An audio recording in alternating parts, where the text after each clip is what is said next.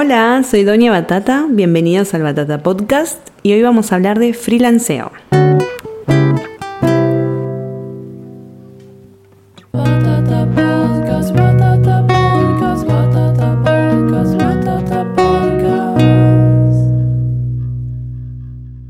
Bueno, para empezar vamos a definir qué es eh, freelanceo, freelancear o ser freelancer, como les gusta decirse. Em, es trabajar de una manera que no incluya la relación de dependencia. O sea, puede ser un trabajo fijo, pero eh, no está esa relación de dependencia de tener que ir a una oficina, cumplir horarios o en algunos casos sí, pero más que nada es eso. En mi caso sería, ni siquiera cumplo horarios, eh, tengo como trabajos eh, sueltos y bueno, estoy tratando de vivir de eso.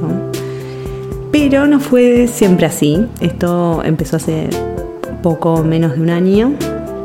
Antes trabajaba de lunes a viernes en una oficina, nueve horas, y me di cuenta que no le estaba pasando bien, que no importaba el trabajo que hiciera, nunca me terminaba de gustar, a los tres meses me aburría o le empezaba a pasar muy muy mal y siempre terminaba cambiando de trabajo.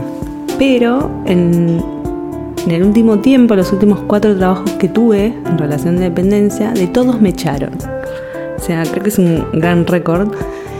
Y claramente ahí había algo ahí que me que tenía que escuchar que era que no era para mí ese tipo de trabajo. Ya no era más para mí porque en un principio eh, sí me sirvió. Trabajé en muchos lugares, hice muchas cosas y aprendí de todos un montón. Así que no, me arrepiento de esa experiencia, pero claramente ya no funciona más para mí. Les voy a contar un poco igual de mi experiencia. Eh, creo que mi primer trabajo fue en un call center hermoso. Eh, y mis siguientes trabajos también fueron en un call center, en diferentes. Y la verdad que aprendí un montón, un montón, un montón aprendí a hacer cosas que no sabía hacer y que no, no, no creía que podía hacer. Em, así que la verdad que fue una gran experiencia. También aprendí eh, del maltrato laboral, algo que no está bueno, pero eso me llevó a defender mis derechos laborales. Así que eso estuvo bueno. pero creo que hay que ir aprendiendo de todas las experiencias, creo que eso es lo importante es muy importante también entender que nadie nos puede maltratar, nadie nos puede gritar, eh, nos tienen que pagar cualquier hora extra, cosas así que muchas veces no se cumplen. Pero bueno, eso siempre es importante tenerlo en cuenta. Después de muchas malas experiencias y después de que me echaran de cuatro trabajos, me di cuenta que eso ya no me servía. Y la otra opción era ser freelancer ya había encontrado lo que me gustaba hacer, que, era, que es la ilustración, y también eh, manejo de redes, redes sociales, esas cosas. También me interesaba mucho y veía que lo podía hacer de manera freelance, eh, sin tener que estar en una oficina o sin tener que tener un solo jefe, y me parecía fantástico. Pero no es fácil hacer ese salto, digamos, de relación de dependencia a freelance porque, bueno, en mi caso tenía mucho miedo. Tenía miedo de que no me fuera bien, de que no pudiera hacerlo, de no encontrar trabajo. Todos los miedos igual que siempre están en... Cuando, hablamos de trabajo, creo que están siempre esos miedos. Pero en este caso era como algo nuevo y no estaba segura que lo pudiera hacer. Lo que me sirvió mucho fue primero mentalizarme, porque tenía que construir esa idea de, de, trabajo que yo tenía, que para mí el trabajo eran cinco días a la semana, nueve horas. Y si no, no era trabajo. Eso me llevó un largo tiempo. Y después también darme cuenta de que necesitaba ahorros o por lo menos tener algo de plata por si fallaba algo o si no encontraba un mes algún trabajo o lo que fuere. Así que esa fue una de las principales cosas, tener ahorros, aunque sea un poco, como para tener un... Eh, como para poder eh, hacer cosas tranquila y buscar tranquila lo que quería hacer. El tiempo era otro, otro tema muy importante, el tiempo y la paciencia, porque cambiar de, de manera de trabajar. Es difícil, no es tan fácil. Lleva su tiempo acomodarse y en el medio también conseguí un trabajo que era part-time, que iba tres veces a una oficina y el resto de los días podía hacer mis cosas. Y eso me ayudó un montón. Hasta que me echaron también. Cuando me echaron de ese, ahí ya fui full-time freelancer y todavía no volví y eso fue hace como más de un año y estoy muy feliz de poder, eh, de poder manejar mis horarios y hacer como quiero y poder hacer cosas que antes no tenía tiempo. Entonces eso está buenísimo. Pero lo principal fue esto de encontrar lo que quería hacer. En mi caso fue la ilustración más que nada, sacando el tema de las redes, la ilustración. Llegué a un punto donde había encontrado mi estilo, donde sabía lo que quería decir. Entonces ahí fue como mucho más fácil eh, poder buscar trabajo. Creo que eso es fundamental, pensar qué queremos hacer. O sea, quiero trabajar de manera freelance, pero ¿qué? Voy a hacer esto. Entonces eso es sumamente importante también. Pensar, ver qué más hace esas cosas para preguntar cuánto cobrar, cuánto no cobrar, eh, o cómo se vende o cómo se muestra. Entonces eso es sumamente importante, investigar también qué hay en ese rubro que, elijamos. En mi caso, en el rubro de la ilustración, que siempre me suelen preguntar cómo es que llegué, llegué porque estaba aburrida en un trabajo y estaba como muy perdida y no sabía qué hacer de mi vida y sabía que necesitaba hacer algo como artístico o expresivo. Y di con un curso de encuadernación artesanal, nada que ver con nada. Pero me encantó, lo hice y me entusiasmé mucho y quería hacer cuadernos. Y en ese momento, nada, dije, bueno, voy a comprar telas para los cuadernos o papeles y no me gustaba ninguna. Y vi que había un curso de diseño de patterns, donde podía hacer los mis propios diseños para los cuadernos, entonces eso me entusiasmó.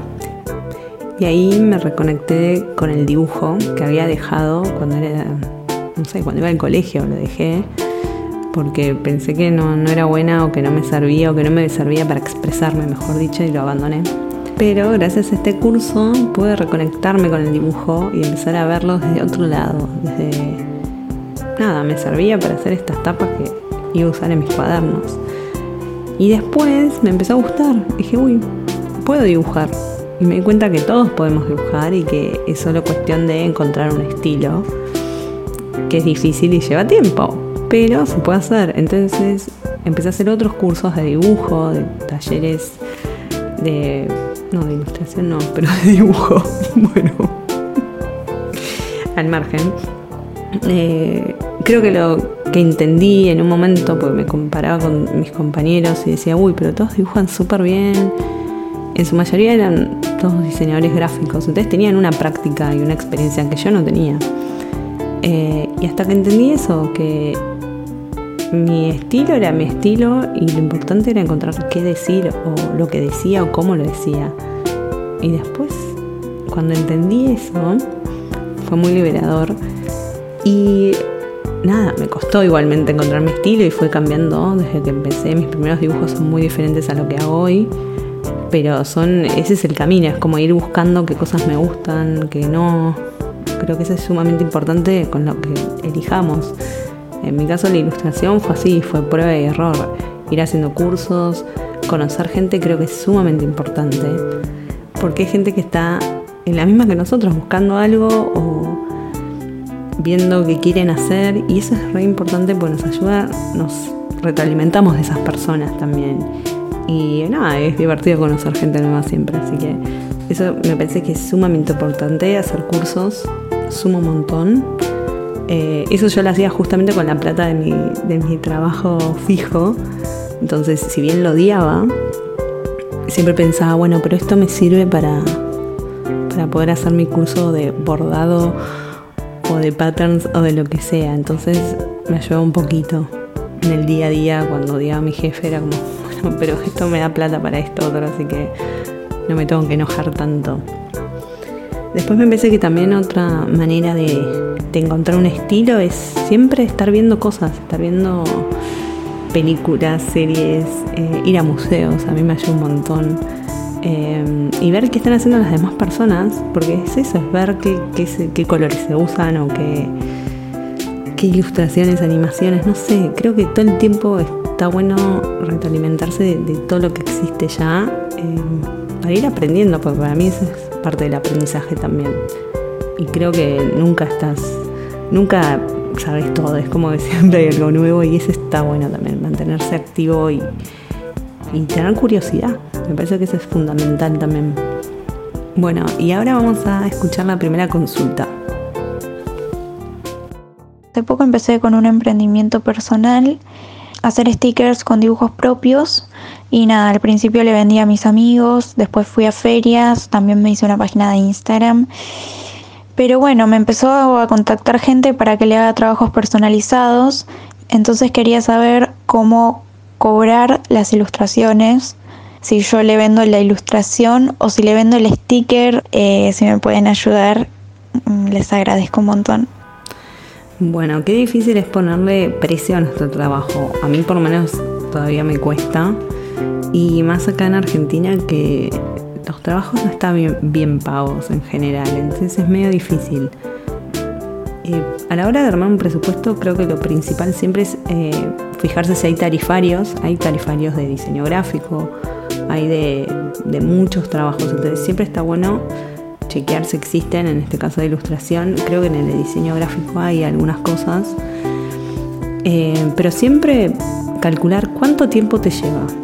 Cuánto tiempo te lleva hacer los stickers, hacer la ilustración y más o menos ahí tenés un número. Es medio a ojo, la verdad que yo también lo sigo haciendo medio a ojo porque es así. Pero creo que lo importante a la hora de hacer un presupuesto es ver cuántas horas te va a llevar ese trabajo, qué materiales vas a usar, también es fundamental ver para qué van a usar eso. Si vos vas a vender una ilustración, por ejemplo, ¿se va a usar para qué? ¿Se van a vender productos con eso? ¿Se va a usar en una red? en una red social y se va a usar un tiempo, cuánto tiempo se va a usar. son todas preguntas que tenemos que ir contestando, preguntándole al cliente para que justamente podamos cerrar un número, porque si yo voy a usar una ilustración para hacer bolsas de acá a 10 años y no se la vas a cobrar lo mismo a alguien que lo va a usar en un posteo. Entonces me parece que ahí es donde hay que ir haciendo preguntas. Eh, eso es fundamental. También creo que es muy importante, eh, no solo a la hora de hacer presupuesto, sino en general, tener, eh, no sé, en, mi caso, un Instagram que esté bueno, que muestre lo que haces. Si ahí ya tenés precios de algo, lo puedes poner, lo puedes dejar. Si tenés una página web, si tenés un Behance o lo que sea, lo que ustedes busquen donde consideren que pueden conseguir trabajo, es importante cómo se presentan, es muy importante, pues, y más si es algo de diseño o ilustración, tiene que estar estéticamente lindo. Eh, obviamente que eso va a depender del gusto de cada persona, pero es muy importante, o sea, usen las redes para vender su trabajo sean astutos con eso y traten de, si a alguien le gusta lo que le hacen, bueno, ¿qué les gusta lo que hace esa persona? ¿Cómo tiene sus redes o cómo se presenta? Es fundamental también. Esto es más que nada para conseguir trabajo. Ahora vamos a escuchar otra consulta. Hola Batata, ¿cómo estás? ¿Todo bien? Mira, lo que te quería preguntar yo es algo relacionado a, a las rutinas y a los horarios. ¿Cómo generarte un cronograma que sea productivo para vos, porque por ejemplo a mí me pasa que con mis frilos capaz que termino laburando muy de tarde o, me escriben a cualquier hora y no, no, tengo los horarios de oficina para ordenarme en toda esta libertad, porque a veces siento que de cierta forma es más fácil estar en una estructura fija que yo libre acomodándome con, con los horarios. Bueno, también qué difícil es ponerse hacer una rutina, armar una rutina. La verdad que no tengo ninguna respuesta mágica porque yo todavía estoy trabajando en esto. Me parece que sí está bueno que veas en qué horarios te sirve a vos o sos más, te sirve a vos trabajar o sos más productiva. A mí a veces trabajar en mi casa o estar en mi casa no me ayuda para nada, así que tengo que salir y ahí soy más productiva. Eh, pero bueno, creo que no solo el tema de horarios, sino el tema de lugares. Hay lugares para ir a hacer, puedes ir con alguien, en la casa de alguien, o trabajar con alguien más que esté en la misma que vos, eso ayuda un montón. Y también creo que es fundamental el tema de una metodología de trabajo con el cliente. Decir, por ejemplo, me puedes contactar de tal a tal horario por mail Yo trato de no dar mi WhatsApp porque creo que eso es como no tiene límites. Te pueden escribir en cualquier momento y a veces no se entiende o te mandan Yo prefiero que quede todo escrito en un mail, en un solo lugar. Entonces puedo ir a ese lugar, volver a ver qué me faltó, qué no me faltó. Es una cuestión de organización, no sé, capaz que hay gente que le funciona mejor WhatsApp, a mí no. Pero creo que eso es importante eh, aclararlo de entrada. Me puedes contactar de tal horario, tal horario, por esta vía y listo. Entonces ahí también vas poniendo límites y te vas ayudando a armarte una rutina. Pues si vos le decís al cliente, me puedes contactar cuando quieras, y va a ser más difícil para vos armarte una rutina. Me parece que va medio por ahí. Pero bueno, esto es medio prueba y error. Así que anda viendo que te funciona y que no. Y tampoco está bueno que labures todo el tiempo, las 24 horas.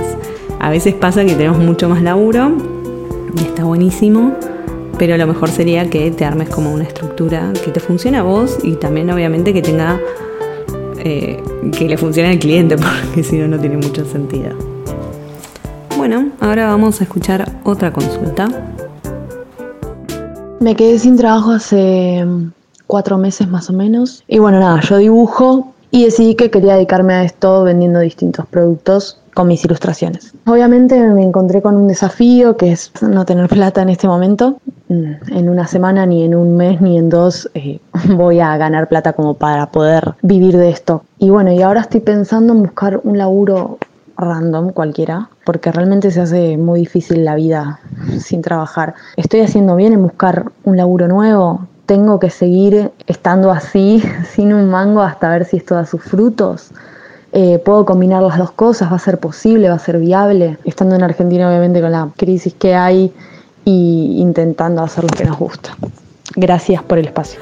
Bueno, sí, me siento muy identificada con esta consulta. Eh, creo que sí que está bueno que busques un trabajo que no te que no te implique mucho gasto de energía ni poner mucho la cabeza para que vos después cuando salgas puedas hacer lo tuyo porque a veces pasa eso que decimos bueno agarro este trabajo que no me importa pero te consume mucha energía y después no te dan ganas de hacer nada. Lo mejor ideal sería un part-time. Trabajar o seis horas o menos días para que le puedas dedicar tiempo a lo que realmente te gusta que es dibujar. Eh, lamentablemente sí, en este país lleva todo mucho más tiempo, pero si es lo que realmente te gusta, vas a encontrar la manera. Por ejemplo, puedes eh, empezar a, ir a ferias de a poquito, conocer gente, ver qué, cuánto cobran los demás, ver qué hacen. Eh, eso es fundamental, que la gente te vaya conociendo. Y sí, eso lleva tiempo.